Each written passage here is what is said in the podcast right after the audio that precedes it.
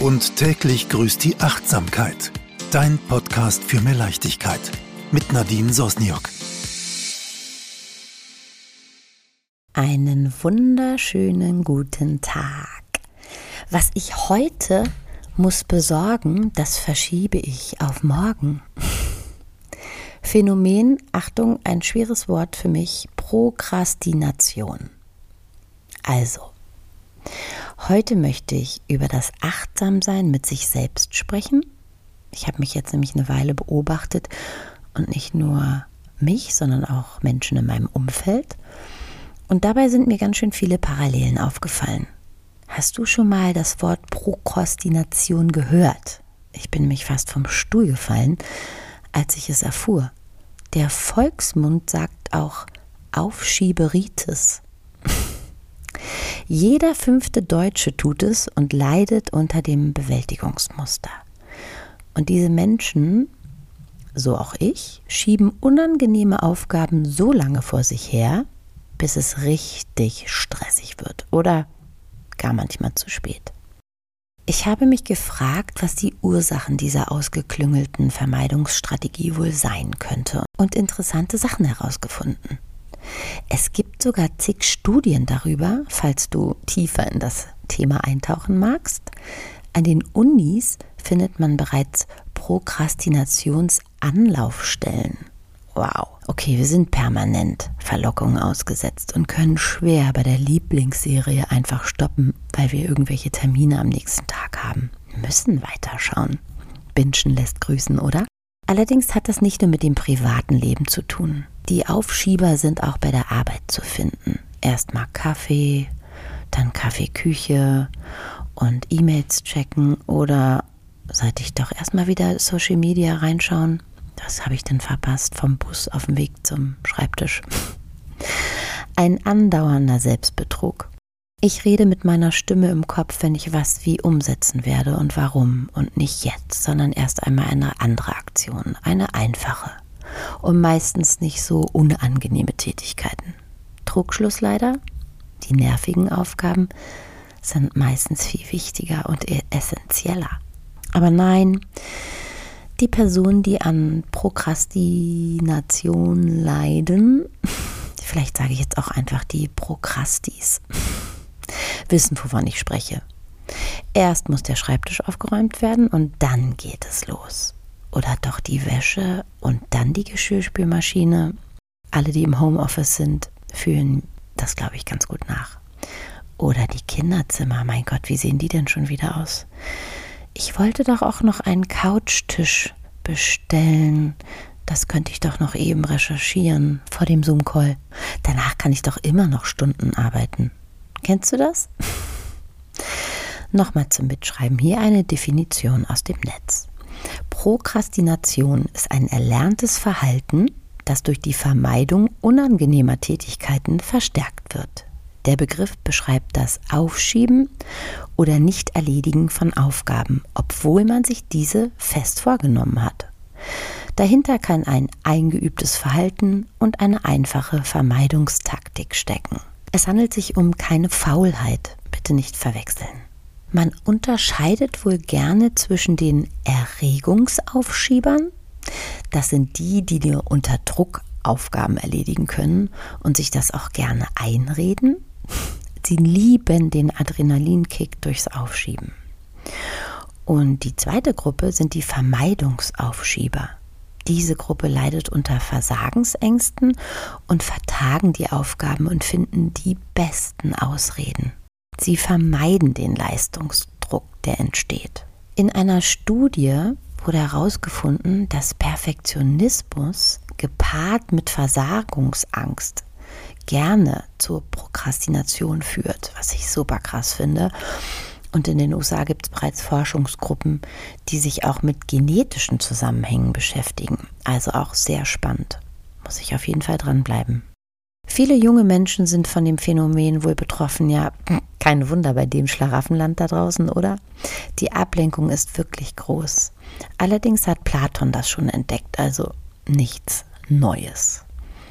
Es ist schwierig, Prioritäten zu setzen. Und was ich krass finde, die Menschen leiden oft unter Minderwertigkeitsgefühlen.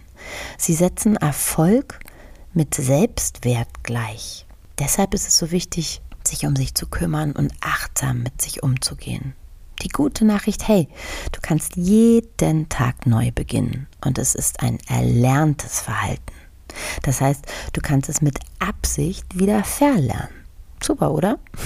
Ich spreche aus eigener Erfahrung. Ich trainiere jeden Tag und kämpfe noch sehr dagegen an. Aber mit kleinen Tipps und Routinen kannst du es schaffen, diese Aufschieberitis wieder in den Griff zu bekommen. Ganz nach dem Motto, und täglich grüßt die Achtsamkeit. Du musst wissen, unser Gehirn ist auf kurzfristige Belohnung getrimmt. Der wissenschaftliche Begriff dazu lautet Zeitinkonsistenz.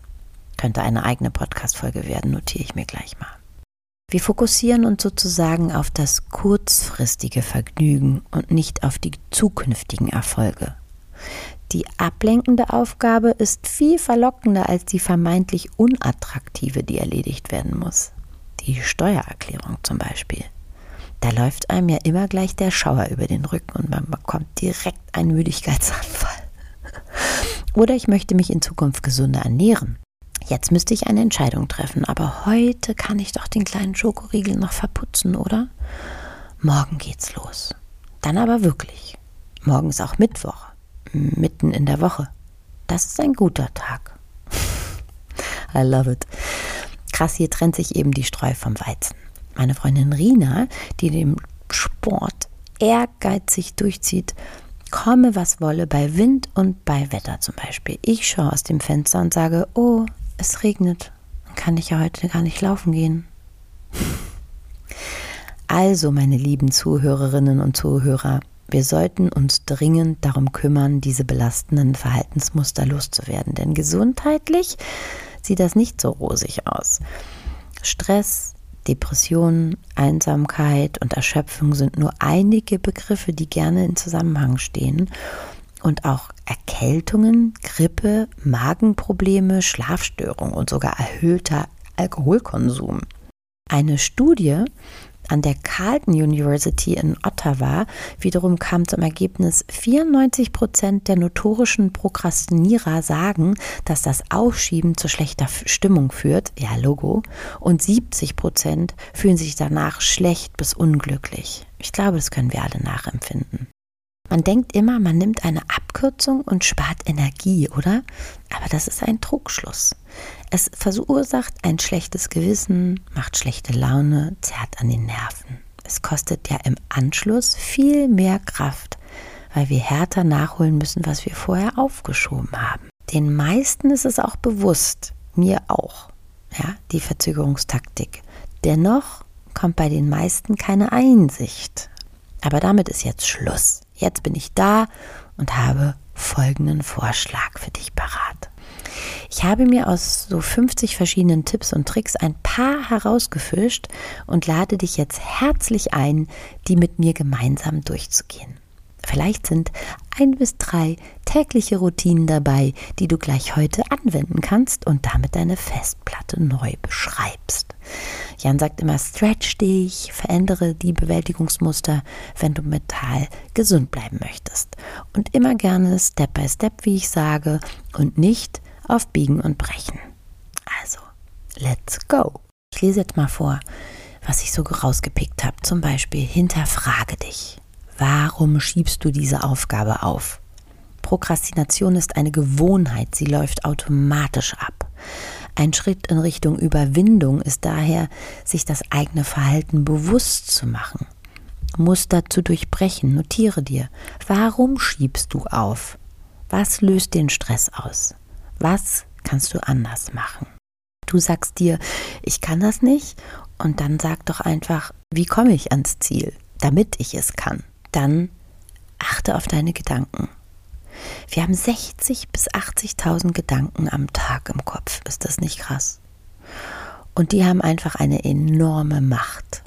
Und unser innerer Dialog mit unserem Brainfucker prägt unser Handeln und unsere Gefühle zu, Achtung, 95 Prozent. Denke und formuliere Aufgaben und Ziele immer positiv. dann schaffst du das auch. Verdeutliche die Konsequenzen. Das sorgt zwar für zusätzlichen Druck, kann aber heilsam sein. Machen dir klar, welche Folgen hat es, wenn du Aufgaben nur mittelmäßig zu spät oder gar nicht erledigst. Was wird dein Chef sagen? Was werden die Kollegen sagen? Ne? Mach dir einfach deutlich, was für Konsequenzen auf dich zukommen. Dann zerlege große Aufgaben in kleine. Es ist wie mit dem physikalischen Gesetz der Trägheit. Ist ein schwerer Körper erst in Bewegung, wird es leichter, ihn in Fahrt zu halten. Auch die längste Reise beginnt mit einem einzelnen Schritt, lautet ein chinesisches Sprichwort. Ergo, beginne mit kleinen Schritten, Step by Step, weil Resignation und Panik können damit eliminiert werden. Sorge für Erfolgserlebnisse. Schreibe dir die Aufgaben auf, ja, und mach Haken dahinter. Oder es gibt so ein Grafikprogramm, das heißt Canva, C-A-N-V-A. Und ist kostenlos und da kann man super schöne To-Do-Listen mit tausend Icons und Grafiken ähm, und Blumen und was auch immer, auf was du eben stehst. Mach dir To-Do-Listen, ja, und hake sie ab, weil dieses Bildhafte bestärkt dich auch nochmal in deinem Erfolg. Dann sei realistisch. Aufschieber neigen zu Alles- oder Nichts-Haltungen. Dahinter steckt die Angst, nicht mehr akzeptiert zu werden, wenn etwas nicht vollkommen ist. Per Perfektionismus begünstigt Prokrastination. Dabei sind 80 Prozent oft schon völlig genug. Was kann denn im schlimmsten Fall passieren? Ich habe mal, ähm, als ich meinen Blog online gestellt habe, habe ich ein Seminar bei Svenja Walter gemacht und habe quasi der kompletten Gruppe die, die den fertigen Blog gezeigt und alle waren so, auf was wartest du? Der ist doch fertig. Und ich war so, ja, wirklich? Also, ja, go for it. Es muss doch nie, es wird nie hundertprozentig alles fertig sein oder perfekt. Das gibt es überhaupt gar nicht. Übertreibe nicht. Übertriebener Ehrgeiz führt ebenfalls dazu. Wer sich zu viel vornimmt, scheitert oft. Schreib lieber kurze Listen, die in kurzen Zeitintervallen zu schaffen sind. Wichtiges Thema auch Work-Life-Balance immer in Bewegung bleiben. Wir leben jetzt. Tu dir gute Sachen an. Es geht nicht nur um Arbeit, sondern dann gehst du auch mal ins Wellness alleine oder Me-Time. Mach irgendwas für dich. Ne? Also guck immer, dass das ausgeglichen ist. Mit der Zunge auf halb acht wirst du auch nicht erfolgreich sein. Dann beginne mit den unangenehmsten Aufgaben. Das habe ich für mich entdeckt. Unangenehmste Aufgaben zuerst. Und danach fühlt man sich so gut. Und warum nicht gleich morgens den Mist wegschaffen? Der Rest des Tages wird dir umso leichter von der Hand gehen. Routinen erfinden. Ein geregelter Tagesablauf oder bestimmte Aufgaben immer wieder zur gleichen Zeit erledigen. Und das vermeidet das Aufschieben sozusagen systematisch. Und Routinen klingen langweilig, sind aber wirklich besonders wirksam. Konzentriere dich auf das, was du gerade tust.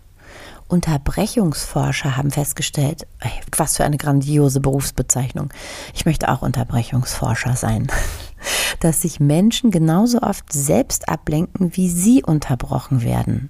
Finde ich auch nochmal ganz krass. Zwinge dich also auf die aktuelle Aufgabe zu konzentrieren, statt in Gedanken schon bei der nächsten zu sein. Deshalb bin ich auch zur Achtsamkeit gekommen, weil ich das einfach wirklich verinnerlichen muss, ja.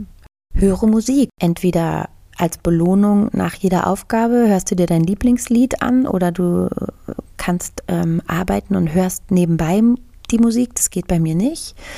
Ähm, aber das können bestimmt auch ganz viele. Was aber richtig cool ist, sind die Ambience-Videos. Von denen habe ich auch schon so viel erzählt einfach mal bei YouTube eingeben. Da gibt es die verrücktesten Sachen, dass du irgendwie im Café in New York bist und dann hörst du ganz, hörst du ganz tolle atmosphärische Klänge oder einfach nur Atmos. Ähm, und dabei kannst du dich ganz, ganz toll fokussieren und konzentrieren. Wer Lernschwierigkeiten hat mit Kindern oder so, da kannst du auch äh, quasi deine Aufgaben, deine Mathehausaufgaben in der Harry Potter Welt, also in der Bücherei ähm, erledigen oder so. Das ist echt abgefahren. Musst du mal gucken. Ambience Videos. Dann die Ernährung sollte überprüft werden, weil du bist, was du isst. Ja, und ähm, die Ernährung wirkt sich extrem auf die Leistungsfähigkeit aus, auch in einer meiner letzten Podcast-Folgen habe ich mit Karina übers Fasten gesprochen. Das ist auch super spannend, wenn du da mal reinhören möchtest. Lieber leicht und gesund ernähren, ja. Also Jan und ich, wir reden ganz oft darüber, wie krass das ist, wenn man Fleisch isst, wie es einem dann geht oder zu viel Fleisch oder zu viel Fisch oder wenn man viel Alkohol trinkt, dass der nächste Morgen, dass der so extrem anders ist. Der Einfluss, der ist einfach spürbar, wenn man anfängt darauf zu achten.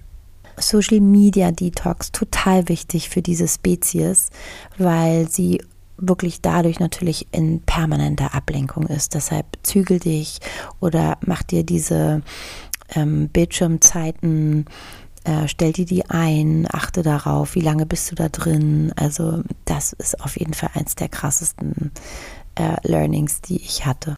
Sage öfter Nein. Habe Mut, Bitten mit einem Nein zu quittieren. Wenn du Prioritäten setzt, liegt Erfolg darin, sich auch daran zu halten. Wenn niemanden eine Bitte abschlagen kann, kommt zwangsläufig aus dem Trott.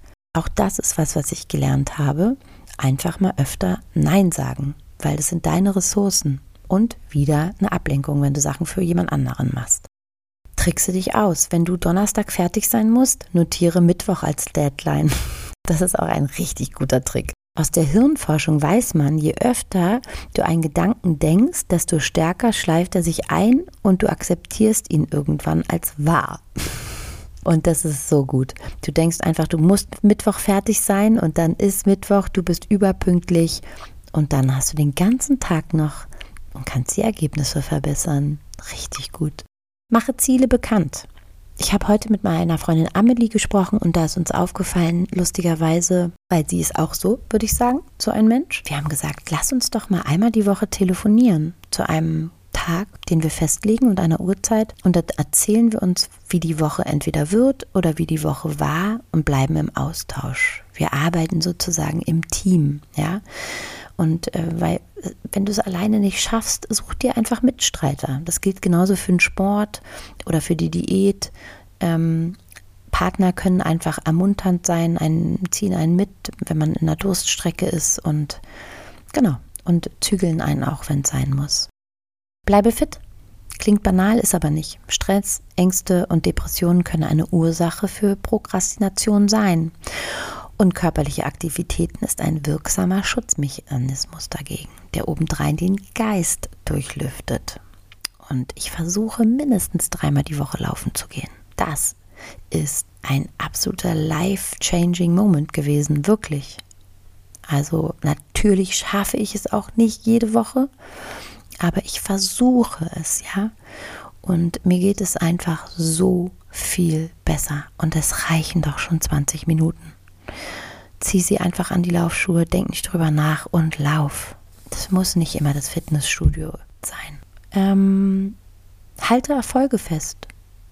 Auf Schiberitis zu stoppen ist wie eine Sucht zu bekämpfen. Du musst umlernen und dein Gehirn mit besseren Dingen belohnen. Erste Erfolge, etwas nicht auf die lange Bank geschoben zu haben, kann dein Belohnungssystem aktivieren. Fokus auf Stärken legen. Ja, leider sind wir so nicht aufgewachsen ne, in den Schulen. Also viele Leute wenden enorme Energien auf, um Schwächen zu bekämpfen und doktern an Mängeln herum und betreiben doch nur Schadensbegrenzung. Dabei ist die Wahrscheinlichkeit, dass jemand nach oben kommt, weil er seine Stärken stärkt, um 50 Prozent höher, als wenn er seine Schwächen repariert. Ja, das sollten wir uns mal merken und verinnerlichen. Einfach ist nicht immer besser. Es führt oft zu besseren Lösungen, wenn du nicht immer den leichtesten Weg gehst und stattdessen etwas mehr Zeit und Mühe investierst. Mach dir das bewusst und beweise es dir, dass Aufschieben schwieriger ist. Und zu guter Letzt, und wer mich kennt und mich verfolgt, bei Instagram oder auf meinem Blog oder wo auch immer hier im Podcast weiß, dass mir Dankbarkeit sehr wichtig ist. Sei dankbar, auch so ein life-changing Moment, weil Dankbarkeit ist ein Schlüssel zum Erfolg und Dankbarkeit verbessert die Beziehungen, verbannt negative Gedanken, reduziert Stress. Ja, lerne dankbarer zu sein. Für Dinge, die du schon erreicht hast, für Freunde, für die Gesundheit. Und du kannst morgens, wenn du gerade erwacht bist, eine Minute eine kleine Dankbarkeitsübung. Und sagst dir, für was bist du alles dankbar? Und wenn es am Morgen nicht passt, dann machst du das am Abend und sagst, Wofür bin ich dankbar heute gewesen? Oder generell. Und wenn das nicht passt und du lieber ein Typ bist, der das aufschreiben muss, das habe ich jetzt auch jeden Tag gemacht und merke, das tut einfach so, so, so, so gut. Schreib's auf. Mach ein Dankbarkeitstagebuch oder geh zu Canva rein und kreier dir dein eigenes und druck's aus. Es reicht doch einfach nur eine Seite. Kann auch Schmierblätter sein. Schreib einfach auf, wofür bist du dankbar.